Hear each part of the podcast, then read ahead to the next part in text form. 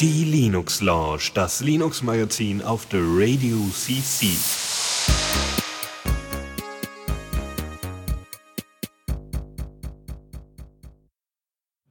Und da sind wir wieder hier bei der Linux Lounge mit dem Dennis, der gerade noch Guten Abend. ist. Ja, hallo. Und mir natürlich Äh? äh, Nein, Lukas Ich und bin so. noch da. Ja, du bist da. Ja, ein bisschen, bisschen laggy, also ein bisschen äh, sehr weiter Latenz Oh. gerade. Das ist doof. Okay, dann wissen wir, äh, dass es irgendwie am Stream liegt. Na gut, müssen wir später mal fixen. Ähm, ja, wir Genau. reden mal wieder über Tech und so. Und äh, ja, dann würde ich sagen, legen wir direkt mal los. Neues aus dem Repo. Okay. Ähm, ja, was haben wir denn direkt mal? Den Kernel. Ähm, das hat sich, ich meine, ich meine, wir haben schon mal über den dr- drei neuer Kernel gesprochen und zwar im Sinne, als wir über die äh, hier über den äh, Optimus Support im Nvidia-Treiber gesprochen haben, denn der benötigt halt den Kernel 3.9. Und der ist jetzt draußen und bringt neben der Sache mit äh, verbesserter Unterstützung für Nvidia-Treiber auch noch ein paar andere nette Sachen mit. Zum Beispiel äh, eine Möglichkeit, äh, SSDs als äh, Cache, als Festplatten-Cache einzubinden, sodass ähm, also das, also zwei Sachen kann das machen. Einmal kann man da die ähm, also viel genutzte Dateien drauflagern lassen, aber was auch geht, ist halt, dass wenn man drauf, also man schreibt halt, wenn man etwas zurück auf die, äh, auf die langsame, äh, sich rotierende Festplatte schreiben will, dann schreibt man das zuerst auf die SSD, weil es schneller geht und im Hintergrund wird es dann äh, auf die normale Festplatte ges gespeichert, weitergeschrieben, wie auch immer. Ähm, da wird es irgendwie noch, also es ist aktuell noch experimentell und ähm, es wird da irgendwie im 3.10er Kernel noch was anderes geben, was sich Bcache nennt was jetzt irgendwie eine andere Möglichkeit ist, äh, um solche Festplatten-Caches zu realisieren. Ähm, ja, mal gucken, also wie da der Unterschied ist und so. Also das kommt dann alles in ja, so zwei Monaten in etwa. Jupp. Und zuletzt gibt es noch eine Neuerung, die ich interessant fand. Also es gibt natürlich immer viele Neuerungen in Treiber und so Zeug. Aber was ich noch interessant fand, war bei ButterFS ähm, kann man jetzt ein RAID 5 machen. Also RAID ist ja so, man verteilt Daten auf verschiedene Festplatten, äh, mehr oder weniger redundant. Äh, RAID ist halt so ein, so ein RAID 5 ist so ein Kompromiss zwischen, ja, äh, wir wollen alles überall haben äh, und äh, wir wollen irgendwie möglichst viel Speicherplatz haben. Und das geht halt direkt im Dateisystem, was ich schon ziemlich beeindruckend finde. Da braucht man dann keinen Daemon oder so, der im Hintergrund die Dateien verteilt oder so. Das kann das ButterFS von sich aus. Das fand ich schon ziemlich schick. Ähm, ja, das so zu den Neuerungen zum Kernel. Ich bin auf jeden Fall gespannt. Das ist so einer der Kernel, auf die ich mich am meisten freue seit längerem. Ja. Hast du noch was, Dennis, zum Kernel? nee, ich habe dazu nichts zu sagen, außer dass ich den Festplatten-Cache ziemlich interessant finde. Mhm. Äh, wenn man, also das heißt, äh, was sind das temporäre Dateien, die du so hast und äh, dann schnelleren Zugriff mit, S äh, mit SSDs auf diese Dateien oder, oder Profile von Firefox oder wie sieht das, das, aus? das passiert dynamisch. Also der, der ähm, viel genutzte Dateien heißt halt wirklich, er guckt, welche Dateien du, auf welche Dateien du häufig zugreifst und legt die dann auf die SSD. Oh, das ist super. Schön, Ja. sehr klasse. Ziemlich cool. Alternativ könnte man natürlich das ganze Linux auf die SSD installieren äh, und äh, dann halt irgendwie das Home-Verzeichnis auf die normale Festplatte auslagern. Aber sowas ist natürlich dann dynamischer, weil du dann so, du hast dann wirklich nur die Dateien, die du oft benutzt und so Zeug. Also das ist schon eigentlich schicker. Und das ist Mhm. halt was, was Windows und äh, macOS auch schon länger können. Ja, und Gut, äh, weiter geht's mit Nginx 1.4. Jupp, genau, äh, hatte ich auch noch auf die Liste getan. War, ist ja so der, die Alternative zum, zum äh, äh, Apache. Und ähm, da ist jetzt nicht viel Neues mitgekommen bei der 1.4er, aber äh, Speedy, äh, was man ja vielleicht kennt, ähm, ist das der nach, quasi Nachfolger von HTTP, was Google äh, irgendwie mal entwickelt hat, äh, was äh, irgendwie performanter ist, geringer, geringere Latenzen und es erzwingt SSL bei allen Verbindungen, was äh, sollte sein, äh, finde ich. Und ja, der, der Nginx unterstützt das jetzt neben so ein paar anderen Sachen. Ähm, ja, fand ich nur eine Erwähnung wert, weil Speedy ist irgendwie was, was äh, recht vielversprechend ist. Der Firefox kann das inzwischen, soweit ich weiß, auch. Und ja, Chrome natürlich auch. Jupp. Äh, viel mehr mhm. Was ich noch äh, rausbekommen hatte, war, dass Nginx äh, den, den, äh, auch noch eine WebSocket-Integration jetzt hat. Also eine Fähigkeit für WebSockets. Was auch nochmal ganz schön ist. Mhm. Yep. Gut, dann noch ein weiterer kurzer Hinweis. Ähm, Gparted 0.16 ist rausgekommen, gar nicht mal so lange seit 0.15 rausgekommen ist und das hat den Grund, dass es in der 0.15er Version einen sehr kritischen Bug gab, äh, mit dem der es, wenn man eine, eine, eine Partition geändert hat, dass es dabei zu Abstürzen kommen konnte, was halt schon ziemlich doof ist, weil so eine Partition ist ein bisschen schwer zu recovern, wenn das nicht vollständig äh, gemacht wurde. Und ja, also aufpassen, wenn man die 015 aus irgendeinem Grund hat, äh, möglichst schnell auf die 016 updaten. Und äh, es gibt äh, hier Support für das äh, F2FS, was von Samsung entwickelt wurde, soweit ich weiß. Irgendwie ist auch im Kernel, hatten wir mal drüber gesprochen, mhm. das äh, Flash Friendly äh, File System, also was man so auf Flash-Speichern benutzen könnte, zum Beispiel auf seiner Cache SSD. Und ja, äh, das ist jetzt drin und aber kritisch, also updated mal wegen der Sicherheitslücke. Joa, dann haben wir noch Ubuntu. Die neue Version. Ja. Ubuntu 13.04 wurde ja auch irgendwie mal Zeit. Alle haben drauf gewartet. Ich auch, weil ich tatsächlich immer noch einen Ubuntu-Laptop besitze. Ähm, ansonsten, es gibt relativ wenig Neuerungen bei dem Haupt-Ubuntu. Es gibt ein paar neue Icons, ähm, die virtuellen Desktops, die man sonst immer kennt, die unten links in der Leiste sind, äh, die man dann jeweils aktivieren kann, beziehungsweise die Ansicht mit den vier Desktops dann sehen kann, die ist erstmal versteckt. Das kriegt man aber ganz schnell wieder äh, her, äh, weil wahrscheinlich durch mehrere Statistiken Canonical herausgefunden hat, dass die virtuellen Desktops doch nicht so oft benutzt werden. Im Gegensatz zum Beispiel bei einem OM 3, da sieht es ein bisschen anders aus. Ähm, ansonsten, ja gut, also alles ein bisschen schneller und so wie es halt immer ist, immer ein paar kleine Bugfixes sind immer dabei. Aber im Großen und Ganzen lohnt sich da das Update erstmal nicht. Und äh, Support gibt's auch nur neun Monate, also sollte man sich dann eben überlegen, ob man dieses Risiko dann wirklich eingehen möchte. Mm, ja, es, es ist halt so, sie haben die Zwischenversion zwischen den LTS-Releases haben sie halt umgestellt auf äh, nur neun Monate Support was jetzt dazu führt, dass äh, 12.04 natürlich als LTS und 12.10 beide mehr, mehr Support kriegen oder länger Support kriegen als jetzt 13.04. Also lohnt sich, also in dem Hinblick äh, ist es halt dann doch nicht lohnenswert. Zudem, also ja, das mit den wenigen Updates kommt, ja. So zumindest vermuten die Heise äh, ähm, Schreiber, dass äh, die sehr viel Zeit in äh, Ubuntu Touch investieren. Ähm, was natürlich ein bisschen schade ist, so für den Desktop, aber ich hoffe mal, die, also ich denke, ich vermute mal nicht, dass die den ja. sehr lange äh, verlassen, hinterlassen.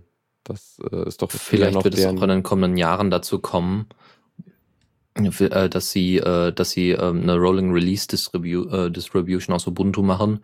Ähm, da denken sie wahrscheinlich jetzt nochmal stark drüber nach, äh, weil das eben aus Marketinggründen nicht so toll ist. Ich meine, bei Arch Linux, mhm. äh, bei Arch Linux wird höchstens mal gesagt, hey, es gibt eine neue ISO.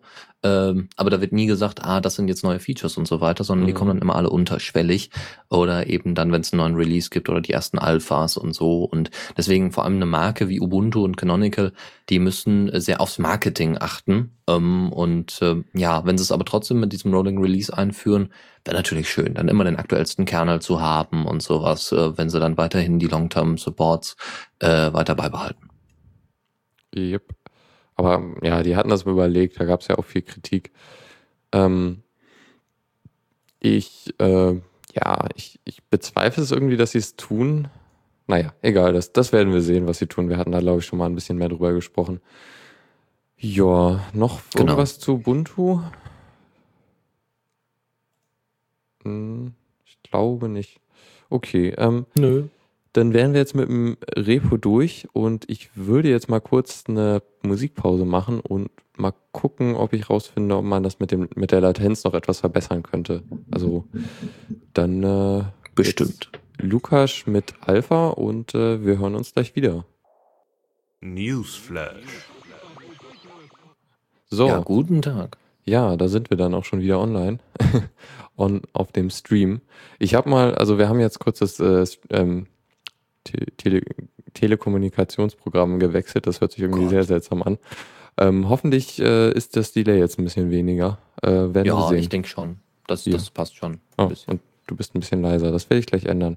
Ähm, kurz, äh, genau, das wollten wir kurz, oder wollte ich kurz anmerken. Äh, die nächste Ubuntu-Version, der Name ist raus. Äh, wie, wie fast immer bei, der, bei einer äh, nachfolgenden Version. Äh, also wenn die aktuelle Version draußen ist, dann kommt halt irgendwie der nächste Name.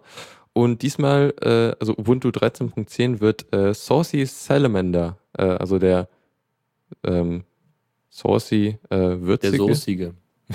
Ich würde es als würzig äh, übersetzen oder sowas. Ja, halt ein Salamander halt. Das, ja. Ähm, äh, genau. Ähm, nicht, nicht große News, aber äh, fand ich ganz witzig.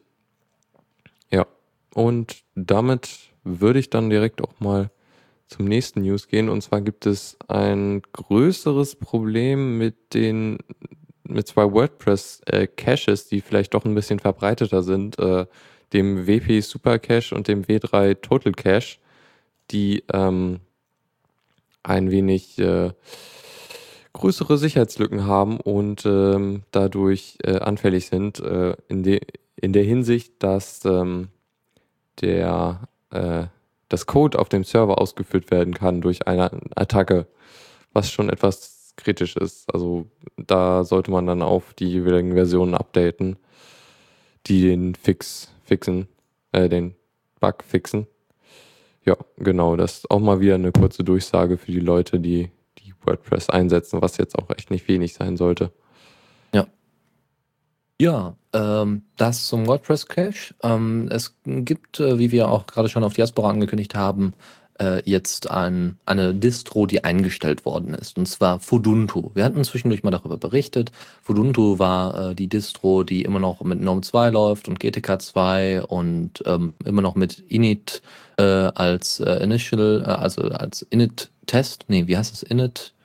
Ähm, also dem Init-System. Ähm, Init-Tab, glaube ich, äh, dem Init äh, älteren Init-System läuft, äh, weil sie sich dagegen gewehrt haben, gegen Systemd und GNOME 3 und so weiter. Das fanden sie alles nicht toll und sie wollten einfach eine Distro anbieten, die das alles kann. Ähm, sie ist deswegen eingestellt worden, genau wegen dieser Features.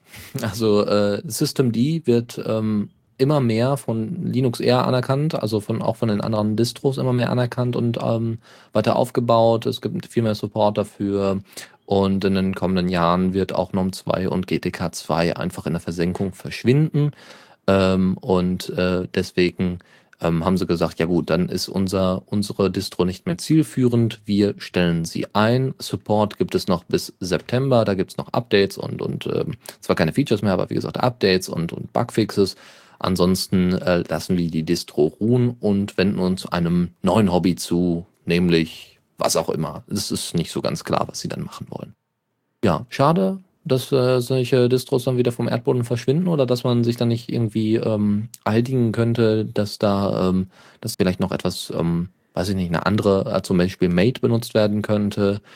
Ähm, ja, mal schauen. Also, äh, also mit Ubuntu ist wohl erstmal nicht mehr und wir müssen uns dann eben auf anderen Distros ein bisschen umschauen. Ja, ist halt so. Ich meine, ist vielleicht auch nicht ganz so schlecht, weil es gibt auch ein wenig viele Linux-Distributionen und viel Schrott halt. Ähm, ja. Naja. Ja, trau wollen wir jetzt eine Schweigeminute machen oder wie? Nee, nee, also wir brauchen jetzt hier nicht die Fahne zu hissen oder irgendwie einen äh, einsamen Trompeter hier spielen zu lassen. Es reicht, dass die Information draußen ist und dann würde ich äh, eher in die Zukunft schauen, nämlich in die Zukunft von KDE. Ja, genau. Ähm, KDE, die KDE-Entwickler ja gesagt haben, sich auf äh, dem irgendeinem so Summit halt äh, getroffen in Nürnberg und darüber geredet, was man oder wie man die Oberfläche, äh, die sogenannten Plasma Workspaces in Zukunft gestalten will. Und dabei ist raus, also sie, sie wollen es halt irgendwie so auf der äh, Technikseite irgendwie auf KDE 5 und Qt 5 und so äh, aufbauen und sie wollen halt auch sowohl X als auch äh, Wayland unterstützen. Interessant dabei fand ich dann auch, dass äh, der Kompositor, der Wayland-Kompositor, der dann zum Einsatz sein, äh, kommen wird, äh, nicht Weston ist, was der ja die Referenzimplementierung ist für den für Wayland, sondern Kwin, der dann anscheinend halt auch als Wayland-Kompositor arbeiten kann. Fand ich interessant und das ist, glaube ich, auch so die Idee hinter, hinter Wayland ein bisschen, dass, dass, dass das irgendwie Leute auch selber implementieren können. Ja. Ähm, dann gibt es die Pläne, was ein bisschen größer ist. Sie haben irgendwie fünf oder vier verschiedene grafische Oberflächen, äh, also oder verschiedene, ähm, ja, irgendwie, ja, im Grunde Oberflächen, die alle im Grunde KDE sind. Also namentlich sind das Plasma Desktop, Plasma Netbook, Plasma Active, was für so Touchgeräte ist, und äh, Plasma Media Center. Und das ist doch echt chaotisch ein bisschen, finde ich. Und was die jetzt vorhaben, ist, ähm, das alles in eins zu packen. Und zwar in so eine, ja, wir, sie sind da echt original in eine Workspace-Shell äh, reinpacken. Ähm, ja. Und das wird so für, für 2.0, ist glaube ich nicht geplant, wann das rauskommen soll, aber es ist halt jetzt äh, in der kommenden Version 2 von der Oberfläche soll das dann alles passieren und irgendwie alles schön integriert sein, sodass man auch zwischen den Dingen wechseln kann und so Zeug. Ja, das war's, glaube ich. Also ich bin gespannt. Die KDE verfolge ich immer noch so leicht interessiert. Also irgendwie ist es halt immer noch der zweitgrößte äh, Desktop so unter Linux und finde ich jetzt auch nicht zu, zu vernachlässigen. Wohl, ja gut, ist ein bisschen das Battle zwischen KDE, GNOME und jetzt Natürlich. Unity. Ja, also da weiß man jetzt gar nicht, wer der Größte ist, weil GNOME, die GNOME Shell hat viele Leute verprellt. Äh, Xubuntu haben wir immer noch irgendwo, also äh, Xface, ja, LXDE weniger. Ich würde Xface und LXDE zusammenpacken wegen Openbox. Ähm, all solche Sachen, also da kann man, glaube ich, gar keine, gar keine ordentliches Ranking mehr machen seit, seit der GNOME Shell und seit, seit Unity. Hm, ja. Wird schwieriger, sagen wir es so. Es wird schwieriger. Also, äh, das sind dann die Top 3, so gesagt. Obwohl, das Interessante ist ja, Unity war ja ursprünglich aufgebaut als im Grunde sehr stark verändertes GNOME. Aber sie planen es ja jetzt auf Qt umzuschalten. Ist es dann ein sehr stark verändertes KDE? Also wechseln sie im Grunde das Lager? Ach Gott, ja, jetzt geht das los. ja. ja. Okay. Ähm, gut, was haben wir noch? Ach, Mozilla. Mozilla Tau Track. Was ich ja, noch genau. nie gehört habe. Ich habe keine Ahnung, was das ist. Erzähl mal, Dennis. Deswegen, deswegen bin ich ja da. also Mozilla TowerTrack ist ein neues, äh, neues Projekt aus dem Labor, aus Mozilla Labs. Und zwar soll es ein Interface für die eigene Website sein, um mit anderen zu interagieren. Man darf sich das folgendermaßen vorstellen. Das ist pure Webtechnologie, ein JavaScript-Paket, äh, was man implementiert in seine Website. Oben ne, in den Header äh, wie, wie zum Beispiel jQuery, wer das kennt.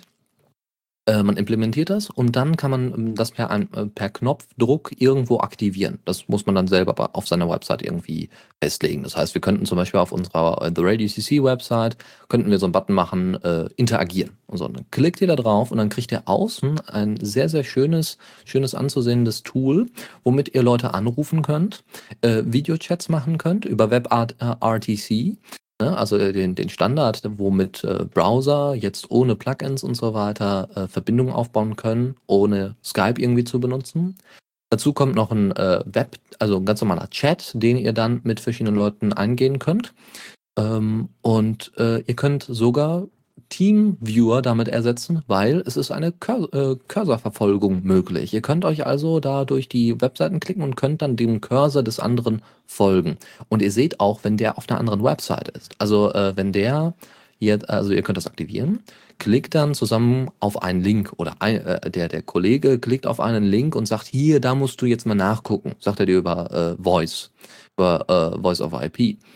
Klickt dann da drauf und du kannst dann daraufhin folgen und kannst dir das dann angucken und siehst dann seinen Cursor. Er kann selber Eingaben für dich tätigen. Und der Vorteil daran ist einfach, äh, du äh, hast erstmal eine Implementierung von Persona, ja, das ist eine Sache. Aber wenn es um schwierige Sachen geht, also jetzt GitHub, sagen wir mal, du, du willst jemandem GitHub erklären, dann ist das natürlich super. Ja, kein Teamviewer, gar nichts, sagst hier, gehst auf meine Website, dann machen wir das Ding an und dann, dann gucken wir einfach mal, wie das läuft. Ja, dann ist das implementiert. Irgendwann soll das auch in den Firefox-Browser implementiert werden, aber das, was man jetzt schon sieht, da gibt es ein sehr, sehr schönes Video, was relativ kurz ist, anderthalb Minuten, äh, das ist schon sehr beeindruckend und ähm, ja, so wird wahrscheinlich die Zukunft aussehen von Firefox und äh, die Interaktion im Web. Das die Zukunft, wie sie leibt und lebt dank HTML5. Ja, und von Mozilla natürlich, ja, weil, weil Google wird sowas nicht tun, also nicht unbedingt. Ich mag mich irren, aber ich glaube, sie haben große Teile davon schon. WebRTC, ja gut. Also im Sinne von äh, hier Telefonie im Browser mit Google Talk und äh, Hangouts und so. Stimmt, durch die Plugins, ja, das ist richtig. Ja, wird nur nicht intensiv genug genutzt. Mal gucken, ob das mit Mozilla dann anders sein wird. Ich glaube, du bist nur in den falschen Kreisen unterwegs. Hangouts werden ziemlich stark genutzt. Ah, Hangouts, okay, ja gut. Ah, okay, ja, Google Plus. Hm, Habe ich jetzt nicht zu dieser Browser-Technologie dazu gezählt, hast recht, ja. Hm. Ja. Okay. Ähm, bin gespannt. Also es ist halt eher so, so ein Proof of Concept, äh, was mit WebRTC und, äh, und so möglich ist, aber ziemlich cool. Ja, ja. Aber wie gesagt, also es gibt, es gab auf der you know, World Mobile Congress, wie auch immer, wo sie ja auch Firefox OS vorgestellt hatten, äh, haben sie auch vorgestellt, wie man das mit dem Handy und so weiter verknüpft. Und das, äh, wir haben ja schon diese Social Bar integriert, wo man mit der Social API, die Firefox äh, drin hat für Facebook und die Kontakte und so weiter, das wird immer weiter kommen. Also, dass immer mehr Sachen in den Browser integriert werden, äh, immer mehr Features und ähm, genau solche Teamviewer-Sachen finde ich eben für Leute, die so überhaupt keine Ahnung haben, sehr interessant. Ja, sagst einfach, gehst auf meine Website, ja komm, wir gucken uns das mal gemeinschaftlich an ja, brauchst kein Teamviewer anmachen und das läuft direkt über den Browser, keine Plugins. Äh, wie installiere ich das? Gar kein Problem, ist alles drin. Ist super, ganz klasse. Yep. Zu Firefox OS kommen wir dann später noch. Ähm, jetzt habe ich was, also BitTorrent, äh, die Firma da, die ist ziemlich aktiv in letzter Zeit. Die hatten ja schon dieses BitTorrent Live vorgestellt, so, mit dem man so Stream, äh, Video- und Audio-Streams äh, performant machen konnte. Ähm, und jetzt haben sie eine quasi Alternative zu Dropbox vorgestellt mit äh, BitTorrent Sync. Ähm, kann man jetzt weniger mit Dropbox vergleichen als mit etwas mit AeroFS, was mir jetzt nicht ganz so viel sagt. Ähm, also das Prinzip ist halt, äh, die Daten liegen nicht auf einem Server, sondern die Daten liegen auf allen Clients äh, die man so benutzt. Ähm, Vorteil ist natürlich, die Daten gehören einem selber. Der Nachteil ist, äh, dass im Zweifel halt nicht die Daten nicht verfügbar sind, wenn nicht zufällig ein anderer Computer läuft. Was aber, ich meine, äh, zähl mal, also wenn du irgendwie dein, dein Tablet, dein Smartphone und deinen Computer irgendwie hast, da ist, glaube ich, fast immer allein, also und dann halt noch irgendwie mindestens ein paar andere Computer oder so da ist eigentlich meistens was an, was dann irgendwie die Daten rüberschieben könnte. Von daher äh, ist das, glaube ich, heutzutage auch nicht mehr ganz so schlimm. Und es gibt da eine Reihe anderer Techniken, die ähm, irgendwie dazu führen, dass man die Daten eventuell noch äh, auf anderem Weg äh, kriegen kann. Ähm, da gibt es das sogenannte Peer Exchange, dass man mit seinem, also mit, näher, mit, mit bekannten Nachbarn, also wahrscheinlich irgendwie Computer, die auch äh, das BitTorrent Sync nutzen äh, und in der Nähe sind, äh, dass die irgendwie äh, Daten zw zwischenspeichern oder sowas. Ähm, also, dass man halt irgendwie auch da, ohne dass ein eigener Computer direkt online ist, da teilweise über Nachbarn was kriegen könnte von seinen eigenen Daten. Ähm, das Ganze ist ein Peer-to-Peer-Protokoll wie normales BitTorrent. Ähm, hat halt irgendwie dann auch so Techniken, um irgendwie das äh, so, ähm, so in geschützte Netzwerke äh, rein, reinzukommen, irgendwie durch Fi Firewalls und so. Also das übliche halt so NAT Traversal und UPnP Port Mapping und irgendwie gibt es dann auch noch Relay und Tracker Server, die halt dann im Zweifel, wenn es ganz schief geht, dann kann halt ein äh, Relay Server einspringen äh, und halt die Daten dann äh, darüber äh, übertragen, wenn es halt keine direkte Verbindung gibt. Aber ja, das ist halt sehr ähnlich zu ähm, BitTorrent im Grunde, so was die Technik angeht. Ähm, Sicherheit ist natürlich noch eine Frage dabei, aber es sieht eigentlich ganz okay aus, so mit äh, 256-Bit AES. Das ist, glaube ich, nicht so das Schlechteste. Ähm, ja, da, also ich glaube nicht, dass es irgendwie, das sollte eigentlich ausreichen. Ähm, was noch interessant ist, fand ich, dass äh, man verschiedene Zugriffsebenen hat. Also man kann irgendwie nur Lesezugriff für bestimmte Geräte ausschreiben oder nur einen Gastzugang, der nur für ungefähr 24 Stunden hält, einen Key rausgeben. Was ich irgendwie schick fand. So, also ähm, da kann man halt irgendwie, wenn man eine Datei übertragen will, dann für eine Weile da Zugang gewähren für jemand anderen.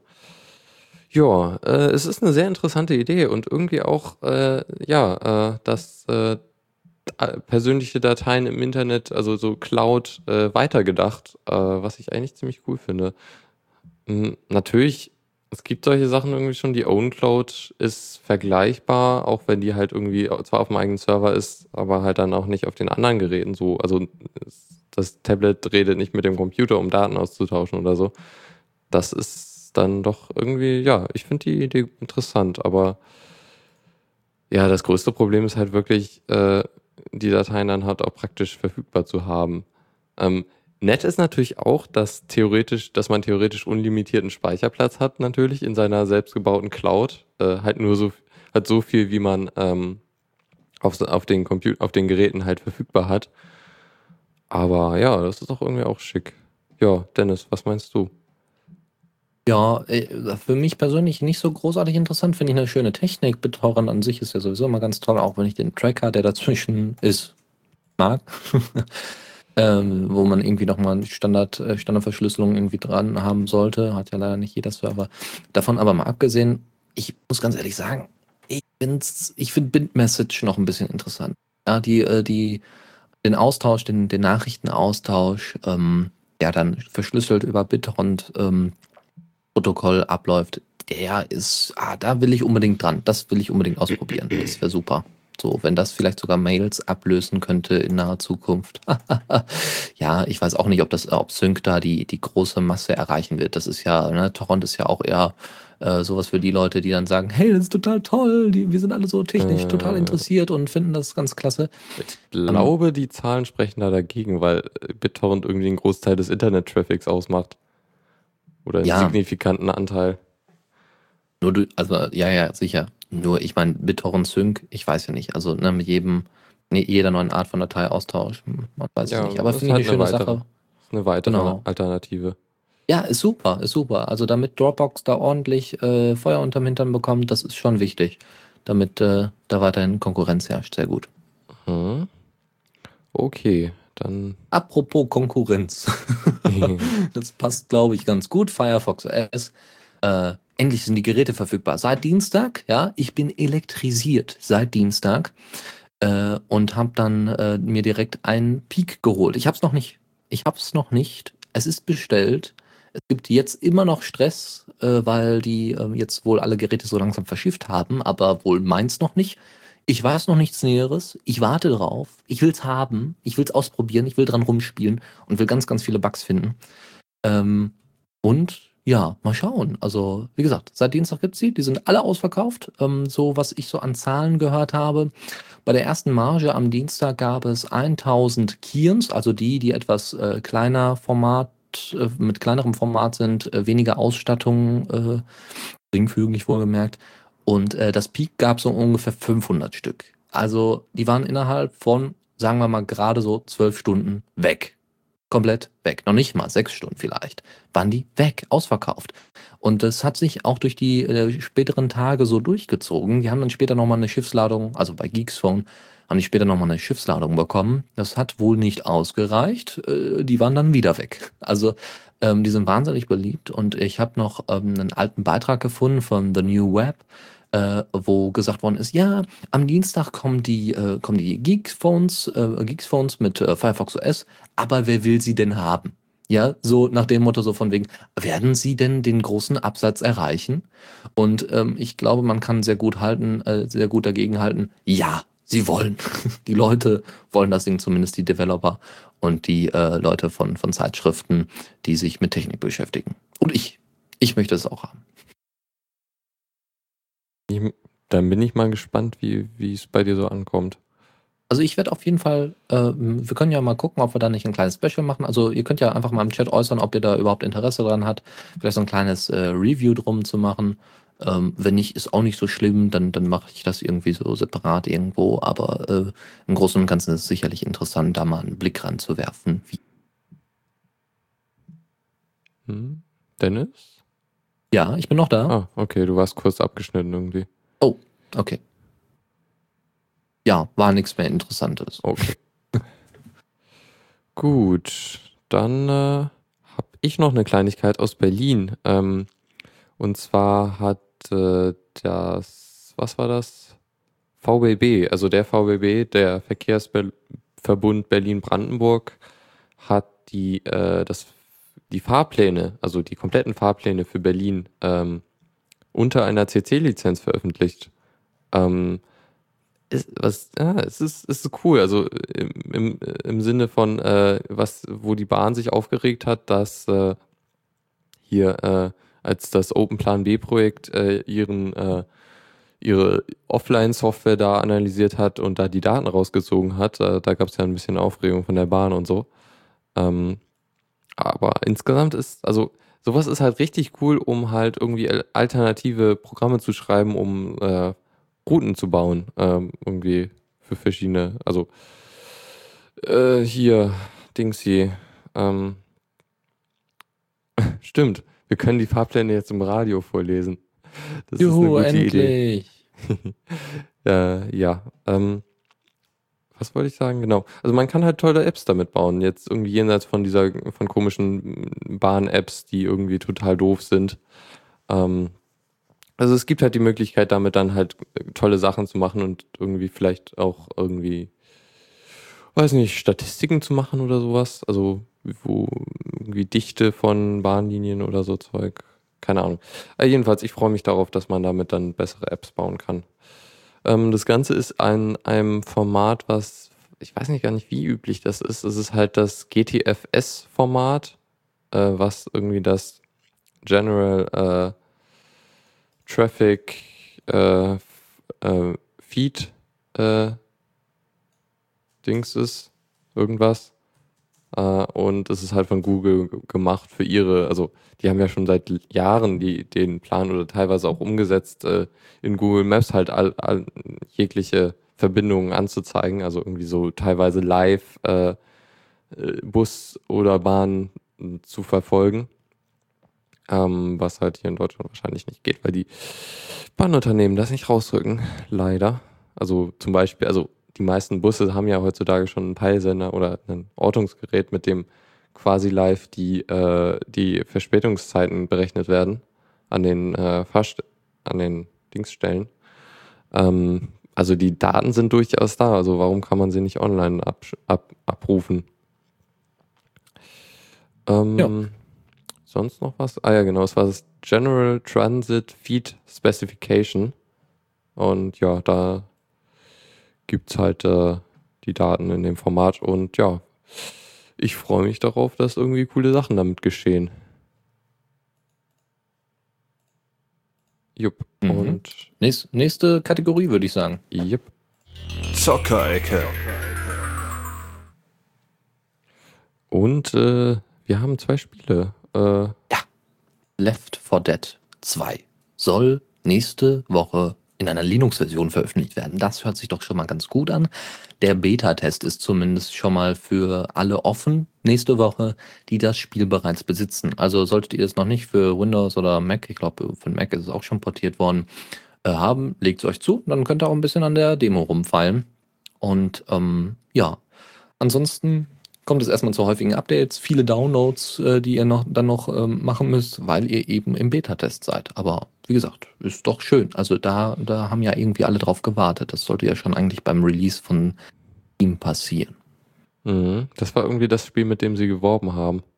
Ja, ja, genau. Und vor allem, wo Intel ja extra noch zu, ähm, zu ähm, Valve hingefahren ist und gesagt hat, ja, wir müssen jetzt mal hier zusammen ein bisschen den Open Source Treiber bearbeiten äh, oder beziehungsweise überhaupt den Treiber als Open Source veröffentlichen von den Intel-Grafikkarten. Nee, ähm, du, du, und du. verbessern. Das, das ist Ah, nee, Nvidia. falsch. En- War das Nvidia? Nein, der Treiber ist auch nicht frei.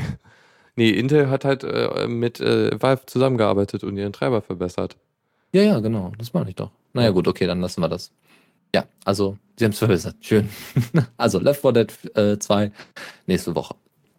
Sehr schön. Und ähm, eigentlich ein kleiner Tipp, aber da wir hier in der Zockerecke sind, ist es auch ganz äh, schön. Es gibt eine kleine PPA für Minecraft. Ist jetzt an sich erstmal so Mhm. nicht interessant. Aber wenn ihr Leute habt, die Ubuntu auf ihrem Rechner haben, sich aber mit Ubuntu nicht besonders gut auskennen und eigentlich gerne Minecraft spielen oder vielleicht Ubuntu auch fast ausschließlich für Minecraft benutzen, äh, bis auf Browserzeug und also Minecraft als einziges Spiel vielleicht installiert haben, gar kein Problem. Installiert eine PPA bei denen und dann bekommen die ein schönes Minecraft-Logo mit, ne, mit einer Unity-Jump-List für Texturen, für das Wiki und für Screenshots, die, ihr, äh, ne, die derjenige dann selber äh, ge geschossen hat. Ähm, das macht, die, macht das Handling von Minecraft ein bisschen einfacher für diese Person, weil normalerweise kannst du dir ja auch einfach die JAR-Datei runterziehen, das Update ähm, durch, äh, durchlaufen lassen und äh, dann wird alles super. Aber äh, so ist es natürlich ein bisschen aufgeräumter und hübscher. Mhm. Praktisch. Kann man, da gibt es, glaube ich, ein paar Leute. Also, das ist irgendwie auch so ein Grund für, für so Leute, die viel Minecraft spielen. Also, die, ich meine, das brauchen ja nicht, also, es braucht jetzt nicht in Anführungszeichen so viel. Es ist schon ziemlich res ressourcenintensiv, aber äh, es ist halt, äh, läuft halt auf allen Plattformen und das halt auch ziemlich gut. Ähm, von Ja. daher könnt, kann man sowas eigentlich auch mal empfehlen, so ein Minecraft-PC mit, mit Ubuntu oder so. Ja. Okay. Ähm, dann wären wir damit durch, oder? Äh, ja, nächstes Thema, also nächster, nächste Rubrik, los geht's. Jupp. Tipps und Tricks. Und da hast du schon wieder was. Was ist denn das? Ja, Byzantium. Ja, das ist total klasse. Äh, Project Byzantium ist nichts anderes als eine Distro, äh, die Mesh-Netzwerke erstellt, falls es zu einer Zombie-Apokalypse kommt. Das ist ganz toll. Er braucht also nichts weiteres als einen Rechner mit WLAN und dieser Distribution drauf und dadurch werden dann Mesh-Netzwerke erstellt über die WLAN-Karte, wenn ich das so richtig verstanden habe. Ähm, ja, und dann habt ihr eben ein Mesh-Netzwerk, also ein, ein Netzwerk, was ohne äh, zentralen Server auskommt, mit äh, jeweiligen Kommunikationsmechanismen schon eingebaut in die Distro. Das heißt, ihr IRC oder sonstiges oder, oder weiß ich nicht, was da drin ist. Auf jeden Fall Protokolle und, und, und Messe äh, Clients, die dann eben schon an solche Sachen ähm, an, angelehnt sind. Das heißt, sollte bei uns mal der Strom ausfallen. Obwohl das ist ein schlechtes Beispiel. Sollte bei, äh, sollte irgendwie mal das Internet gekappt werden, zum Beispiel, wie wir es in, in Kairo gesehen haben, in Ägypten, dann könnte man theoretisch in Großstädten mit solchen Mesh-Netzwerken die Kommunikation aufrechterhalten und somit ähm, ja, Versorgung und so weiter sichern, soweit es eben geht. Informationsversorgung. Mhm. Ähm, technisch, auf was basiert das? Also, oder ist das eine komplett eigengeschriebene Sache? Also, wenn ich das so richtig, also es wurde nie großartig erwähnt, ob das auf irgendetwas basiert. Also, Äh, so, Ad-Hoc-Netzwerke kennt man ja. Also, das ist halt, glaube ich, die grundlegende Technik, um so Mesh-Netzwerke mit WLAN zu machen. Ähm, also, das ist, denke ich mal, die Basis. Und ja, was ich auch schön finde, äh, der, der Untertitel von dem Projekt ist äh, Ad-Hoc Wireless Mesh, Mesh Networking for the, for the Zombie Apocalypse. Ja. deswegen, also extra für die Zombie-Apokalypse eine ganze Distro und so sieht das Logo dementsprechend aus. Das sieht nämlich aus wie ein offenes, ein offener Kopf, so ein bisschen, habe ich so das Gefühl. Oder wie, nee, wie ein Virus.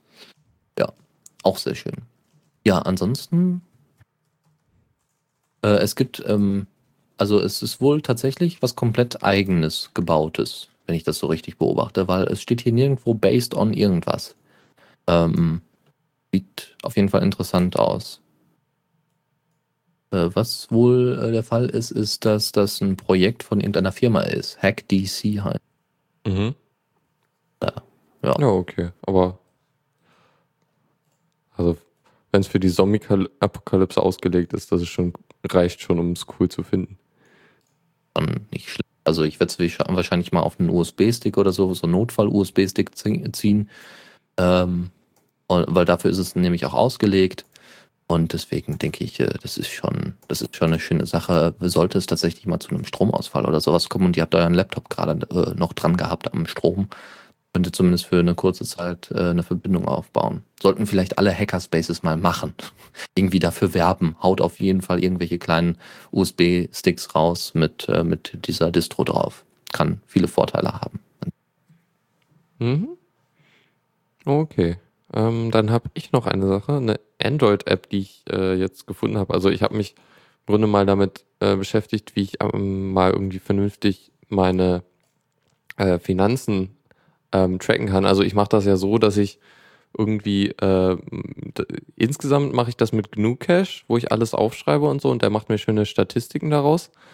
Ähm, da also irgendwie jede Woche irgendwie packe ich da irgendwie die ganzen, also tippe ich da die Bons ein und so, die ich habe und irgendwie äh, der zieht sich direkt die Kontostände runter und äh, das einzige, was halt fehlt, ist so Sachen, die man halt äh, bezahlt, aber keinen Bon für kriegt. Und die äh, habe ich bis jetzt immer in so in, in einer Notiz-App auf dem Handy verwaltet, was aber ein bisschen aufwendig ist. Ähm, was der Ausgabenmanager macht, ist äh, im Grunde vereinfacht er einfach das Eintippen von so äh, Ausgaben, indem er halt direkt das aktuelle Datum festhält und eine, eine einfache Übersicht äh, bietet, um die, äh, die Zahl einzutippen. Und ja, es ist es äh, verkürzt ein bisschen den Aufwand, äh, Sachen äh, einzutippen. Ähm, für, um, um sich halt der, das, was man ausgegeben hat, zu merken.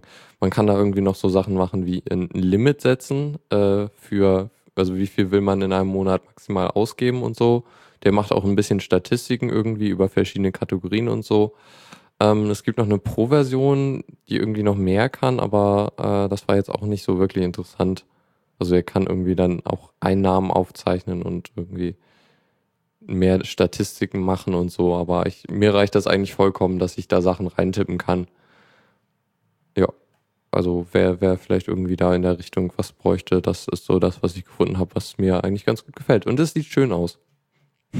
Was total das ist irgendwie ist. immer immer wichtig. Äh, ne? Hauptsache die Apps sehen schön aus, egal ob sie irgendwie eine Funktion erfüllen oder nicht. Angry Birds sei Dank. no. So, zwei kleine Tipps noch. Und zwar, ähm, wer unbedingt immer mal äh, Streamings aufnehmen wollte, zum Beispiel von einem Webradio wie unserem, obwohl ihr kriegt ja eigentlich, ja, ja, äh, der kann das mit VLC machen. Wie das geht, gibt es dann als Tipp bei uns in den Show Notes. Äh, ist eigentlich ganz einfach. Ist ein bisschen Code für, fürs Terminal und dann seid ihr damit durch. Ähm, der letzte Tipp und auch somit das letzte Thema hier für die Linux Lounge ist, wie man Jolly Cloud installiert. Wir hatten ja mal äh, Jolly OS irgendwann mal äh, gefeatured oder zumindest mal angesprochen. Ist eine Distro, also basierend auf Ubuntu, die mit sehr viel HTML auskommt. Das ist äh, größtenteils HTML basierend. Dahinter steht eine Firma, die dann eben äh, Informationen mit einem Zugang zu Jolly Cloud und so weiter äh, offenlegt, wo man dann auch irgendwie Zugriff auf ähm, Mails und, und also man hat wirklich ein sehr, sehr schönes Interface von vielen verschiedenen Apps, Twitter und so weiter. Das ist alles schon ein bisschen vor, äh, vorgearbeitet und im Grunde ist es eigentlich nichts anderes als ein Ubuntu äh, 10.04, was halt immer noch funktioniert. So, äh, da diese, dieses Aussehen und wie man damit umgeht und, und ähm, das, das ganze Design, das gibt es jetzt als äh, Desktop-Environment, als, als äh, Desktop-Umgebung, nennt sich Jolie.de und das könnt ihr jetzt über das Ubuntu-Repo installieren. Gibt es dann eine Anleitung in den Show Notes, wie gesagt. Und äh, dann habt ihr euer Jolly OS quasi auf einem Ubuntu. Solltet ihr also jetzt äh, ein aktuelles Ubuntu haben wollen, weil das auf einem aktuellen Netbook läuft, dann könntet ihr zum Beispiel Jolly Cloud oder Jolly OS oder Jolly.de einfach bei euch auf dem Ubuntu auf dem Netbook installiert, äh, installieren und ähm, wenn ihr vielleicht irgendwie ein Tablet habt, wo dann vielleicht auch mal ein Ubuntu drauf äh, äh, liegt und ihr mit dem allgemeinen, mit der allgemeinen Oberfläche von Ubuntu, mit Unity nicht so ganz mitkommt, dann ist das gar kein Problem. Dann könnt ihr ebenfalls da ein Jolie Cloud auswählen und das wird ganz normal behandelt, als wäre es einfach nur ein, äh, eine Desktop-Oberfläche wie die GNOME Shell, wie KDE und wie Unity. Also ich muss ja eben, als ich da auf die Seite gegangen bin, der Screenshot oder die Screenshots sehen ja verdammt aus wie Tablet-Screenshots. Das ist, äh, Ja. sieht so stark nach Android aus. Ja, das auch. Aber im Allgemeinen nach Apps, die man normalerweise eigentlich von woanders kennt. Ja, Also nein, von, von also Tablets. die, die, das, das Menü und irgendwie die, die Leiste und so, das sieht echt nach, nach so Android aus. Oder Es ist auch daran orientiert. Also das ist, das war ja auch das eigentliche Ziel mit Jolie OS. Aber im Moment ist es halt, ja, macht mal irgendwie. Ähm, was ich interessant finde, da ist auch der Play Store bei. Ich verstehe aber nicht ganz, wie das funktionieren soll. Soll man einfach Apps dann auf sein Android-Handy laden oder kann, also äh, starten wird man die ja wohl kaum können. Oder ist das Gute eher so Frage. gedacht für, für die äh, anderen Sachen, die man im, im Play Store kriegt, also Filme und Musik und so? Das könnte sein. Wahrscheinlich. Ich denke eher das. Also einfach nur als, als Lesezeichen wahrscheinlich hinterlegt. Ähm, dann aber mit einem selbstgebastelten Browser, äh, wo, wo eigentlich nur WebKit läuft und alles andere ist quasi rausgeschmissen worden, so ungefähr. Ähm, wo man einfach relativ schnell äh, auf diese Websites Zugriff hat. Das dann über die Cloud äh, gesteuert wird, diese ganzen Informationen, Passwörter und sowas. Okay. Aber für mich sieht das eher aus wie Chromium. Der Oder so, ja, das kann auch sein, ja. Naja. Ja, sieht auf jeden Fall interessant aus. Es ist irgendwie. äh, Es hat was, es sieht schick aus. Mhm. Ja, ja, wie gesagt, das ist eher was für Leute, die wirklich ein Netbook haben oder Leute, ähm, die, die eben was Schönes auszusehen, also was, was Schönes fürs Auge haben wollen, aber was auch ein bisschen sparsam ist, äh, was, was äh, Rechneranforderungen angeht. Und da ist es vielleicht so ein Jolie OS ganz, ganz nützlich. Problem an Jolie OS ist, glaube ich, dass man sich eben bei Jolie Cloud da registrieren muss. Und das, also Mhm. deswegen, ich würde es nicht benutzen, das sollen dann andere tun, aber äh, wie gesagt, dann doch lieber eher ein Lubuntu. Für mich persönlich. Okay, dann sind wir jetzt auch schon durch. Ähm, ist jetzt Ja. ein bisschen früher als sonst, aber wir, wir sind, wir haben irgendwie auch die Themen relativ schnell durchgegangen, was ich nicht erwartet hätte. Als ich die Liste gesehen habe, dachte ich mir so, oh, das, das dauert doch bestimmt anderthalb Stunden. ja, gut. Ähm, dann, äh, wenn du jetzt nicht noch irgendwas hast, dann äh, würde ich jetzt mal abschließen mit der Sendung. Ja, mach doch gerne. Okay, dann äh, wünsche ich euch, ähm, ach ja, was, was diese Woche noch so ansteht, das ist ja, könnte man ja vielleicht auch mal sagen. Ähm, Heute ist nichts mehr. Sehr Mhm. Morgen spannend. auch nicht, glaube ich. Ähm, am Mittwoch wird ja höchstwahrscheinlich Faltrennen wieder senden, mit dem Feierabend und so. Steht zwar noch nicht drin, aber ich vermute mal stark, dass er es machen wird. Äh, falls nicht, äh, ich hab's gesagt oder so. Ähm, am Donnerstag gibt Vielleicht noch äh, Electrified steht hier. Hoch, bei mir Vielleicht noch. nicht. Oder Ja, dann einfach mal reloaden. Also 20 Uhr Electrified so. gleich, also noch. Also schön dranbleiben. Oh, Keks. Dann am. Donnerstag äh, gibt es dann noch die Rush Hour mit Lukas. Und äh, wie gesagt, am, Mon äh, am Mittwoch dann Fallrans Feierabend und dann äh, am Samstag wie immer Maximum Music. Mhm. 20 Uhr. Und am Montag dann wieder uns, also mich und Fallrian und äh, ich, dann ah, verdammt. Ähm, schöne Woche euch noch und äh, bis, bis in einer Woche. So sieht's aus. Bis demnächst. Ciao. Tschüss. Vielen Dank fürs Zuhören. Die Shownotes findet ihr auf theradio.cc zusammen mit dem Mitschnitt und dem RSS-Feed der Sendung. Solltet ihr Ideen oder Themen für uns haben, dann schreibt uns einfach an kommentar at theradio.cc. Wir freuen uns immer über konstruktive Kritik zur Sendung. Bis in einer Woche.